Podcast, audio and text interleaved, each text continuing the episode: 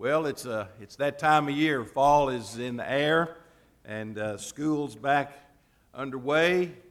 Life may be back to normal. I don't know. We've survived the summer, and it's good to be here today and, and to see a good crowd this morning. You know, I, find it interesting that uh, this is one church uh, among many that I know, but I, I find that folks come in here on Sunday morning and say, It is so cold in here. You know, we may be the only church in Texas that complains about the building being cold in June, July, and August. So, but I've, I've noticed there's a lot of hot air flows around up front. So, if, if you would like to warm up and you're moving around, I heard Greg say we're running from the air conditioner. That's, that's why we left our scriptural row. We're trying to get away from the air conditioner. I like it myself, but uh, if you want a, a, a warmer climate, just move down front. It'll be a lot warmer down here, I promise you. You've never heard that incentive to sit down front, have you? It's warmer down here. I really like what this congregation does with the adult Bible classes on Sunday morning. I like the fact that all of our adult classes are studying uh, the same theme, the same topics. I believe uh, the general theme for the next several weeks, months will be on God's covenants. God has always been a covenant making God, and we are a covenant keeping people. And God reminds us that He wants us to be that kind of people. He wants us to make covenant with Him. He is a God of love and mercy and kindness and compassion. He wants to be our Heavenly Father. He wants us to be His children. He wants us to live by His will, keep His word and uh, that great covenant that has always been between God and His people still exists in our world today. We are a covenant people, and we need to be reminded of that. So, those scripture references that you'll find in your bulletin each week are a good way for you to prepare for next Sunday. So, read those scriptures and keep up with what's going on. You'll be able to participate. The thoughts will be in your heart as you come to prepare be prepared for Bible class on Sunday morning. I really like the consistency of the adult studies on Sunday morning. Uh, the Wednesday night classes are looking exciting, and all new things are happening around here ladies' Bible class, men's breakfast, lots of things, uh, whether we like it or not, to some extent in the church, are tied to the school calendar because uh, that school calendar affects our lives, our community, our families and it naturally affects our churches as well. I'm glad we're back on schedule. Uh, we've had a great summer, a time of coming and going, and now it's time to, to kind of get together and some consistency in our spiritual schedule as well. Have you ever noticed sometimes when you make plans, something gets in the way? Things change, circumstances change. There were people in South Texas a few days ago that were making plans for vacations. They were going to go on picnics. They were going to re landscape the yard. They were going to do an addition on the house. They were going to do something, and all of a sudden, uh, the, the cloud, the skies opened up, and the winds blew, and great was the fall thereof. I mean, and the floods came, and they have not subsided. So many times in our life, individually and especially in the life of a church, we have good intentions.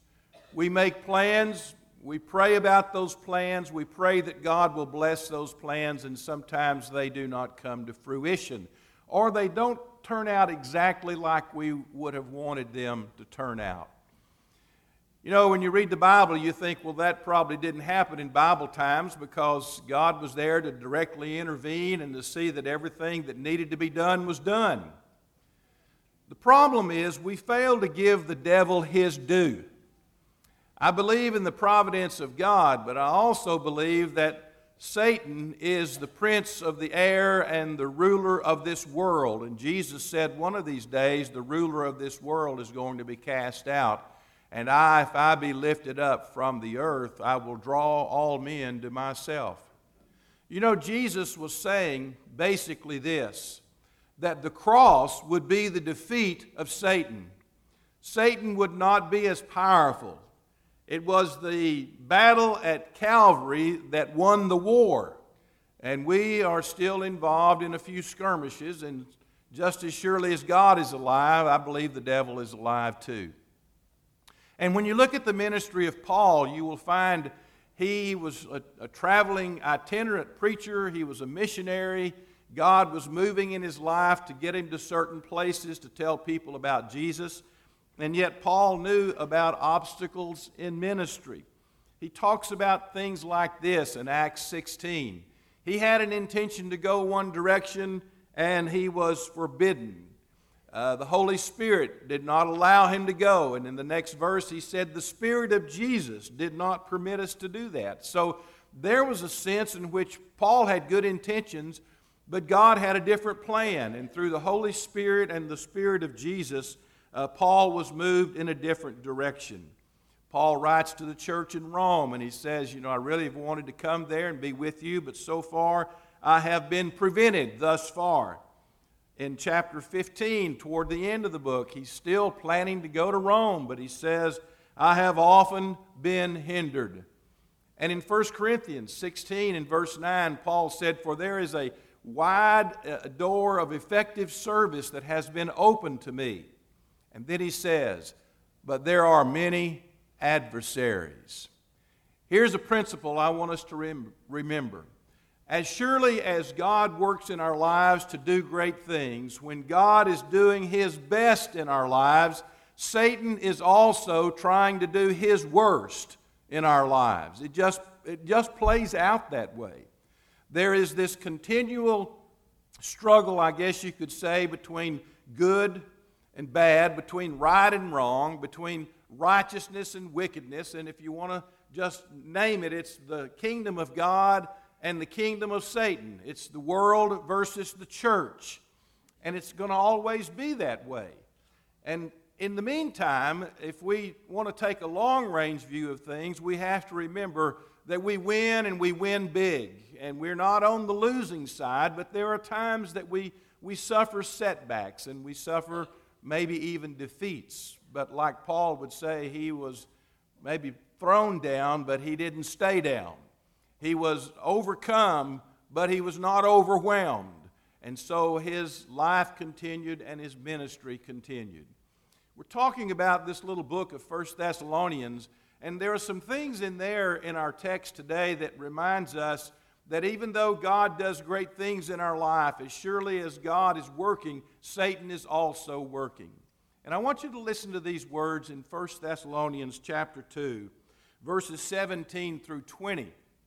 And after reading these, we'll come back and read a few more that precede these verses. But he says, We, brethren, having been bereft of you for a short while in person, not in spirit, we're all the more eager with great desire to see your face. For we wanted to come to you, I, Paul, more than once, and yet Satan thwarted us.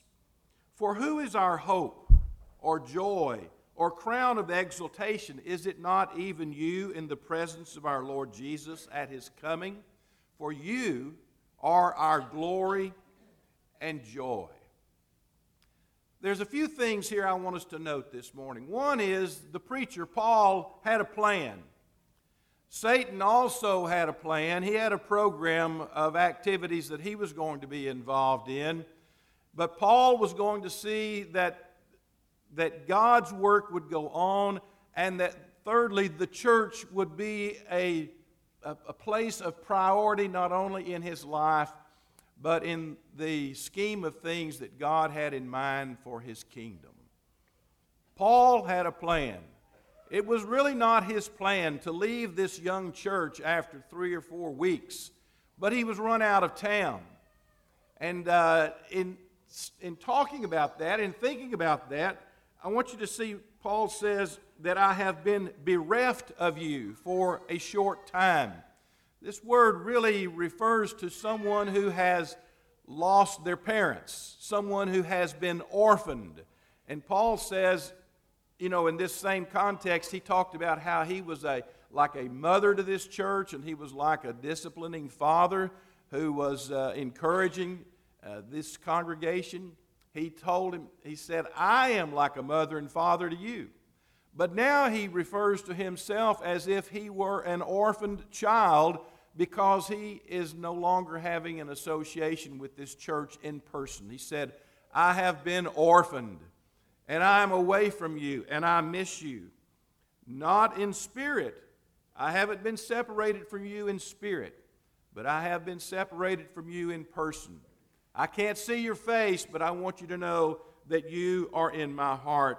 And with a great desire, an eager and great desire, I want to see your face. Well, he couldn't do that at this appropriate time, this particular time, and so he decides by the Spirit to write a letter back to this church and to encourage them. He wants to come. Paul said, I have wanted to come even more than once.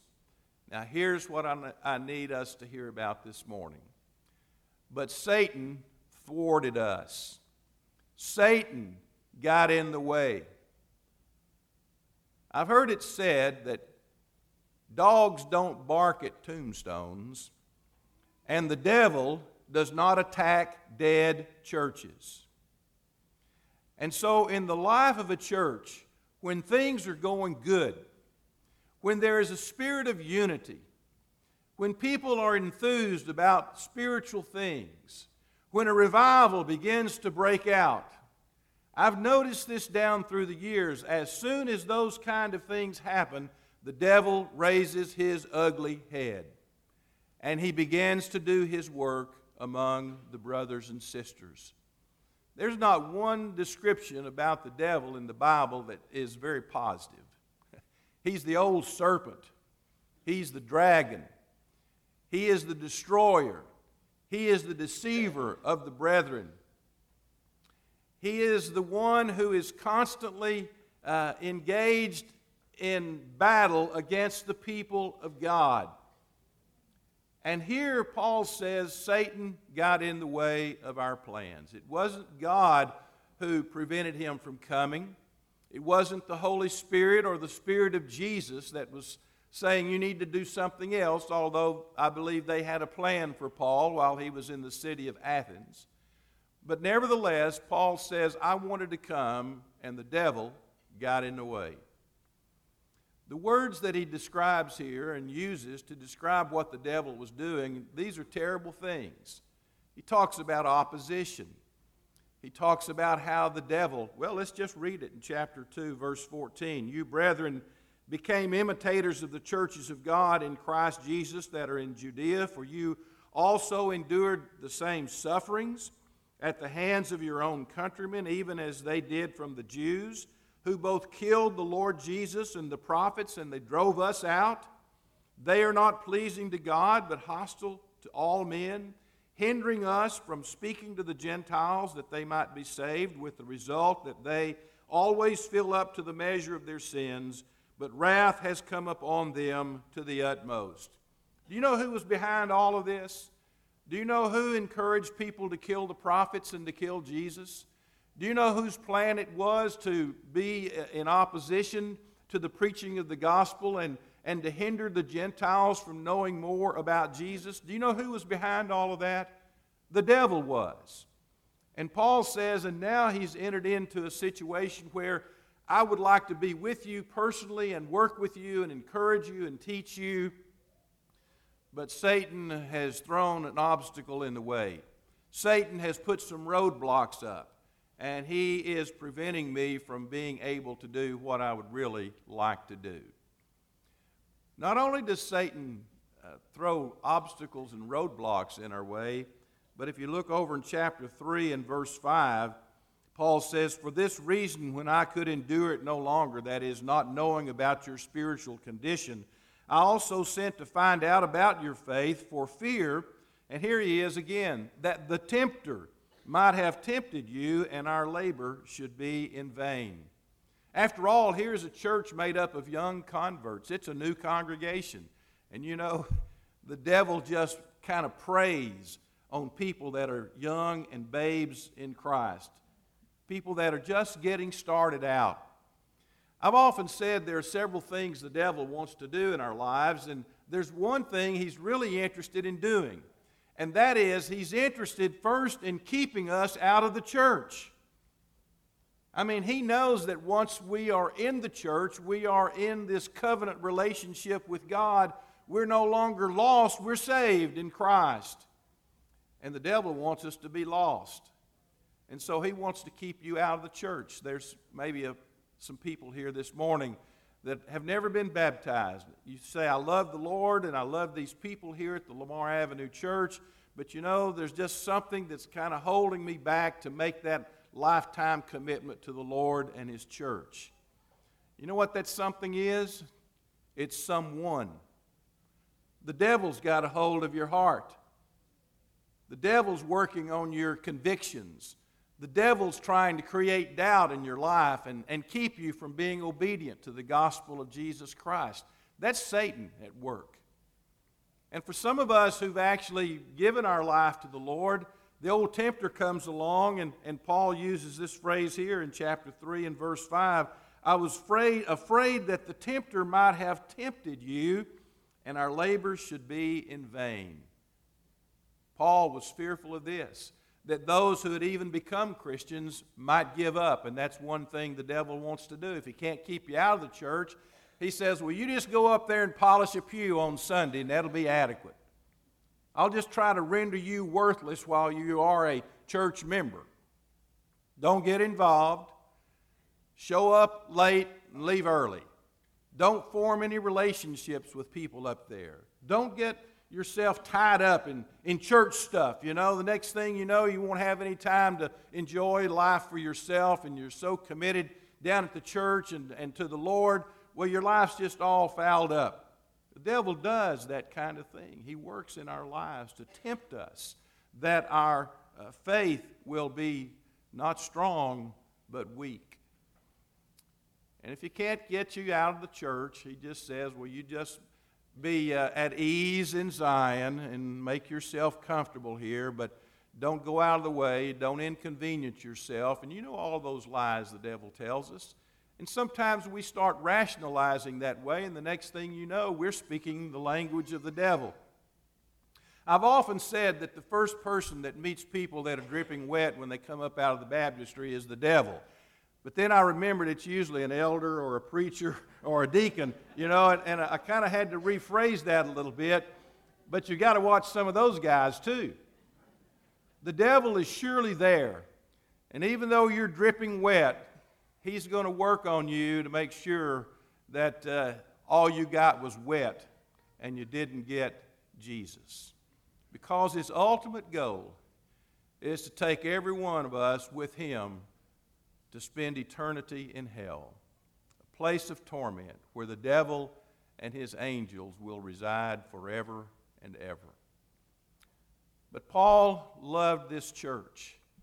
And even though his plans had been thwarted by Satan himself, listen to the priority Paul places on this congregation when he says concerning them, these are sweet words, these are, are words that are absorbed in love. He says to this church, asking the question So, who is our hope? And who is our joy? And who is our crown of exultation? And then he answers his own question is it not even you in the presence of our Lord Jesus at his coming? You see, Paul is not only thinking about the present time, he's thinking about when Jesus comes back again. And when Jesus comes back again, Paul is going to say, I'll tell you, there may not have been many benefits to being a preacher and to being involved in ministry all of my life, but there will be stars in my crown, and those stars will be you, the church, my hope and my joy and my crown of exultation. He even repeats that, doesn't he, in verse 20? You are our glory and joy. One of the great blessings of ministry is being associated with people, helping people come to know the Lord helping people come to mature in their faith, seeing young families start and children begin to grow up, and children getting old and marrying themselves and getting uh, raising their own family, and being with the church down through the years and observing from one generation to the next. That's the real blessing and the benefit that a preacher gets of working with the church. That's the blessing a teacher gets of teaching school and educating her students and teaching long enough and living long enough for the students to come back and finally be able to understand how much they benefited and how much they received from, from your instruction and your teaching. So never underestimate uh, whatever your role is in life. If you are influencing people in various ways, whether it's improving their work as an employee, whether it's as a student, helping them to learn to study and to be disciplined and become scholars in their own right, teaching Bible class and seeing young children grow up. And how many folks are there in this church who were at one time kids in this church that are now young families and they grew up in this congregation and they owe to many of you a great debt of gratitude because you shared your faith with them. And so we know what it means to see in other people our hope, to find in other people our joy, to point at folks and say, there's the crown of my ministry. There's the crown of my career. There's the crown of my experience as an educator. There's the crown of being a parent and a grandparent. This past uh, Wednesday night, we were back in Texarkana, and uh, we purposefully had stayed away this summer uh, so Patrick and his family could get their niche and, and get their grip on that church. And, and frankly, it was too hard for us to go back any sooner. But going back this past week, do you know what really captured my heart? Young children came and hugged us, and they said, Brother John, you're preaching tonight. I said, Yes. They said, We're not going to our Bible class. We're coming in here to hear you preach. And I thought, you know, and frankly, I'll have to admit, there was one little red-headed boy that came running up to hug me. I knew his mom and dad. I knew who he was. I could not call his name for my life's sake. I mean, I, I just didn't know. I was so embarrassed. And to think, as his preacher, I had been standing before him, teaching him the Word of God, and it was soaking up. It was making an influence in his life. No, I'm not going to Bible class, Brother John. I'm staying in here. I want to hear you preach. Well, I know I'm not the best preacher, but I'm the only preacher that that young boy has ever known. And there were kids in that church, you know, for 18 years, born all the way through their high school education, just like Patrick was here. And, and we were there in every transition of their life, all the way through uh, their studies, even through high school graduation. And the same is true with other people in the pew. We never know the folks that we're influencing. And it's not just a personality, it is personality and truth. That's what preaching is. It is truth through personality. God's Word. Isn't that what Paul says here in verse 13 of chapter 2? For this reason, we also constantly thank God that when you received from us the Word of God's message, you accepted it not as the word of men, but for what it really is the word of God, which also performs its work in you who believe. And so, when God's message is proclaimed by God's man in the pulpit to God's people in the pew, here's what happens God's word performs its work in you who believe. And that word is the word for energize. God's word energizes us. It's like our batteries are low, and on Sunday morning, our batteries are recharged. Our spiritual batteries need recharging regularly. And it's the Word of God that energizes us, whether it's proclaimed from the pulpit, whether it's read in your closet or quiet place at home. As we've been singing this morning, there, is, there comes this time in the storms of life the floods of life, the hardships of life, where we have to be still and be quiet and let God speak to us and energize our spirits. So, even though Paul had a tremendous love for this church and wanted to be with them, Satan got in his way and kept him from going. Satan's still at work. in our world today. He's at work in our personal lives as a tempter, as a deceiver, as the father of all lies. He is at work in our churches because he, he, he wants to do everything he can to discourage us in our matter of faith and walk with God. And so, in a time that we're experiencing in the life of this church, and at any other time, we just need to remember this. Paul said, and do not give the devil an opportunity. And as surely as we would say things that shouldn't be said, or think of one another things and thoughts that shouldn't be thought, allow walls to be built up between the fellowship of brothers and brothers and sisters and sisters, polarize over this or over that, as surely as that happens, we have to know that that is not of God. That is of the devil. And it's just the kind of thing he's trying to do sow seeds of discord among the brethren. And once we give in to that, he's got a hold of us and he will do his best, really his worst, through us. And he knows if he wants to destroy the kingdom of God, it starts from within. Let us never be puppets of Satan.